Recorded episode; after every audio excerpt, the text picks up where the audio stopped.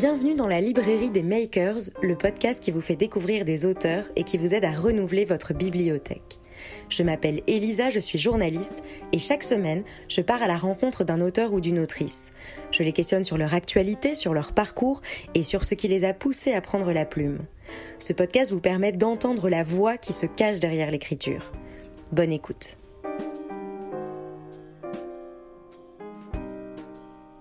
Vous venez d'écrire Kaiser Karl aux éditions Albin Michel et c'est pour cela que vous êtes là aujourd'hui. Alors est-ce que vous vous souvenez de l'instant où est né ce livre, le moment où vous avez décidé de prendre la plume pour mener à bien cette biographie? Oui, euh, c'était un reportage il y, a, trois ou quatre ans. J'étais en Chine. Je m'étais perdue, on va dire, au fin fond de la Chine. Finalement, j'étais allée chercher dans un village un, vieux paysan qui, dans sa vieille guimbarde, euh, était venu me montrer le chemin. Et vraiment, il sortait de nulle part et on était, on était vraiment absolument perdus. Et ce vieux paysan avait un pins Karl Lagerfeld au revers de sa veste. Et là, je me suis dit, voilà ce que c'est que la mondialisation. C'est-à-dire que peut-être qu'il ne sait même pas que Karl Lagerfeld est un couturier, mais en tout cas, sa silhouette est connue d'un bout à l'autre du monde. Et c'est ce qui m'a donné envie de m'intéresser à ce personnage, d'autant plus que je me suis aperçue ensuite qu'aucune biographie n'existait sur lui et qu'il les avait toutes empêchées. Et alors, comment vous avez réussi? Pour la faire, cette biographie, vous Ça a été euh, un long travail qui s'est passé au fond en deux phases. Il y a deux ans, j'ai commencé cette enquête, j'ai rencontré énormément de monde, j'ai mis dix mois à négocier avant de le rencontrer, lui, hein, il était extrêmement méfiant. Et puis, il y a eu une deuxième phase après sa mort. C'est-à-dire que là, euh, des gens qui n'avaient pas voulu me recevoir ou qui m'avaient tenu un discours assez lénifiant ont tout d'un coup euh, changé complètement de comportement. Et, c'est là que j'ai bien reconnu ce qu'était un homme de pouvoir. Il avait d'une certaine façon imposé une crainte et les langues se sont déliées après sa disparition. Et. Euh, Justement, c'est votre premier livre sur l'univers de la mode, je crois. Vous avez fait beaucoup de livres sur plutôt la politique. Qu'est-ce qui vous a attiré dans la mode, dans cet univers-là? Ou c'est plutôt le personnage? En fait, ce qui m'a attiré, c'est que j'ai compris très vite que c'était beaucoup plus qu'un homme de mode, hein. c'était un homme de pouvoir. Euh, d'ailleurs, ce surnom de Kaiser Karl, qu'il n'aimait pas beaucoup, mais qui veut dire empereur en allemand, lui va comme un gant. Hein. Il était vraiment comme un, chef d'État, comme un homme de pouvoir, avec un empire, une cour hein, surtout, des affidés, des bannis de cette cour, et il exerçait vraiment euh, son pouvoir sur un empire d'ailleurs très florissant, qui est celui de la mode, qui est plus aussi qu'un univers euh, euh, comme ça glamour, qui est aussi évidemment un secteur économique très florissant. Évidemment. Et alors, est-ce que vous avez ressenti, vous, ce, Kaiser quand vous étiez face à lui? Vous étiez face à lui pendant trois heures, je crois. Ah oui, bien sûr. D'abord, il est arrivé avec deux heures de retard pour bien vous mettre en condition. Euh, évidemment, il avait cette allure incroyable, hein, avec ses mitaines, ses trois bagues à chaque doigt, cette, cette, façon de, de, de marcher extrêmement corsetée. Et puis, en même temps, il s'est assis et là, il a enlevé ses lunettes d'un geste royal en me disant voilà, je vous montre mon regard, vous voyez, je fais des efforts pour vous. Évidemment, ça laissait supposer qu'il allait me dévoiler son intimité, mais j'ai tout de suite compris qu'il n'en serait rien et qu'il euh, chercherait à maîtriser jusqu'au bout la, discussion. Et d'ailleurs, dès que j'arrivais sur des points délicats, des sujets qu'il ne voulait pas aborder, alors là, le charme disparaissait. Et par exemple, ce genre de sujet En fait, ce qui m'a frappé, les deux sujets tabous pour Karl Lagerfeld, c'était les deux bouts de sa vie, d'une certaine façon, à la fois son enfance en Allemagne pendant la guerre et puis les questions sur sa succession éventuelle. Donc sa mort, hein. euh, envisager sa mort, ça, ça lui était insupportable. Et, c'est vrai que tout au long de sa vie, il a concentré tous ses efforts à gommer euh, son passé pendant la guerre et gommer notamment le visage de son père. Et il a, il a, il a voulu absolument... Euh, annihiler, effacer, oublier ce que le comportement de son père pendant la guerre, qui, euh, comme industriel allemand, avait passé un accord avec le régime nazi pour continuer à diriger son entreprise. Et ça, pour Karl Lagerfeld, c'était une tâche impossible. Et donc, alors que beaucoup d'industriels allemands euh, ont, fait la même chose, hein, le même genre de, collaboration, alors que son père n'était pas non plus un militant du parti nazi, il a voulu absolument recomposer, réécrire cette histoire, réécrire d'ailleurs le personnage de sa mère comme un écran de fumée. Et ça, c'était vraiment un tabou suprême pour lui. Et c'est particulier parce que finalement c'est une biographie, vous l'avez rencontré lui, mais est-ce que les, infos qu'il vous a données étaient vraiment importantes? J'ai l'impression que vous avez écrit ce livre à travers le prisme d'autres personnes qui l'entouraient plutôt que lui. En fait, ces mensonges en disaient presque autant que s'il m'avait dit la vérité. Parce que ces mensonges disent toujours de la façon dont quelqu'un, euh, quels sont ses dadas, quelles sont ses façons d'essayer de, d'égarer euh, les curieux. Et c'est vrai que j'ai bien vu, euh, quand on reprend les interviews des 30 premières années de sa vie, il, ment de multiples de fois, sans avoir peur de se recouper d'ailleurs, hein, parce que de se couper, parce que euh, il dit par exemple une fois que son père est suédois, une autre qu'il est danois, que c'est un baron, un aristocrate, que sa mère est la fille du gouverneur de Westphalie. Vraiment, il invente, il s'invente une ascendance qui n'existe pas et qui lui a d'ailleurs brossé une espèce de personnage exceptionnel, mais qui évidemment a égaré toutes les curiosités. Et vous, il vous a égaré justement dans sa famille ou il n'en a pas vraiment parlé? Il était baron, il était comment son père euh, dans votre interview à vous?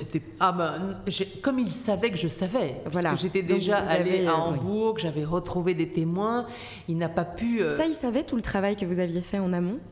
Bien sûr, car il, suivait d'une certaine façon presque pas à pas euh, mes pérégrinations, et puis je ne, lui ai pas caché, je ne lui ai pas caché puisque je lui ai posé les questions très nettement. Donc évidemment, ça, euh, ça l'ennuyait euh, plutôt, et, et, chaque fois que je me suis approchée de cette réalité-là, de cette vérité, il a cherché à m'impressionner pour que je m'arrête là. Et ça n'a pas fonctionné.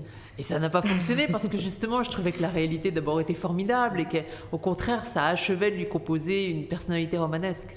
Alors souvent, euh, parce que moi j'ai lu beaucoup de livres sur Yves Saint Laurent, dont Beautiful People de Alicia Drake.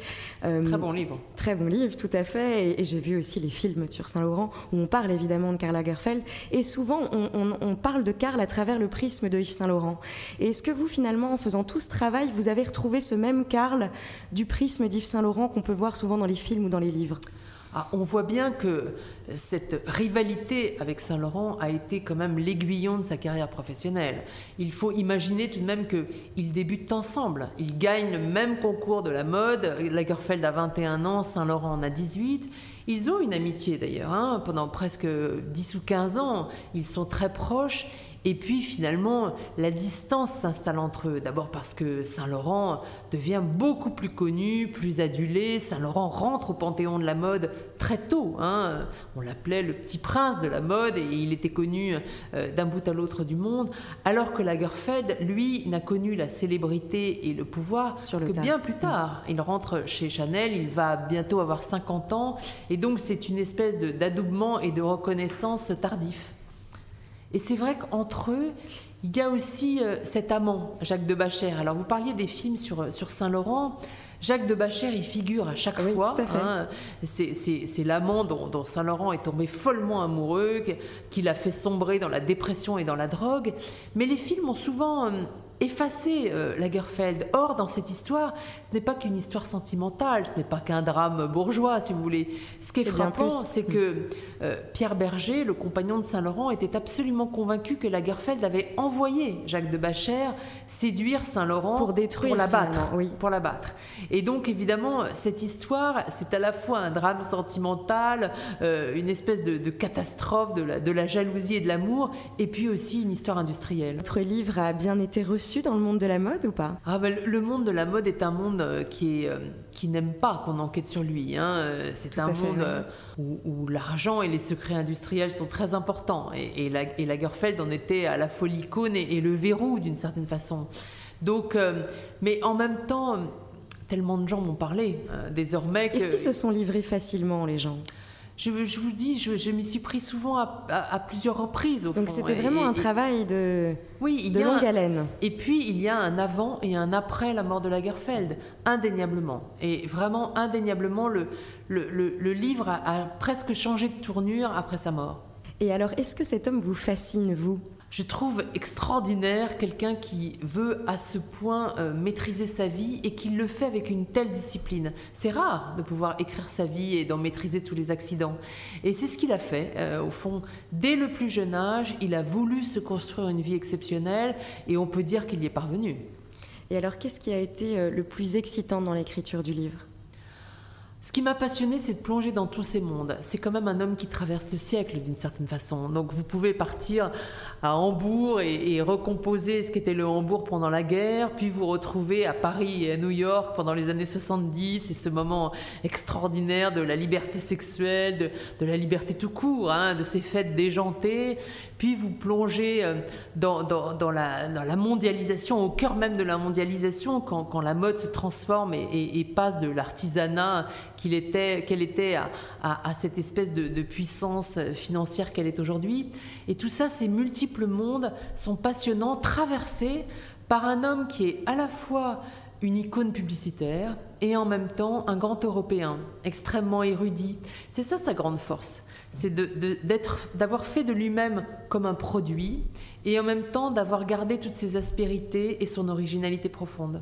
Est-ce que vous pensez qu'il y aura un nouveau euh, Karl Lagerfeld? Parce qu'on parle par exemple beaucoup de Jacques Mus euh, en disant que c'est le nouveau Saint-Laurent dans le milieu de la mode française. Est-ce que vous voyez maintenant quelqu'un qui pourrait être la relève de Karl Lagerfeld?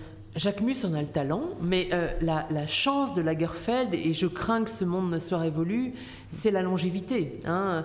Rester jusqu'à l'âge de 85 ans à la tête des maisons les plus puissantes, Chanel, mais aussi LVMH avec Fendi, c'est rarissime et à vrai dire, c'est terminé. Euh, aujourd'hui, les stylistes sont renvoyés euh, au bout de 4 ou 5 ans euh, dès que le chiffre d'affaires commence à décliner.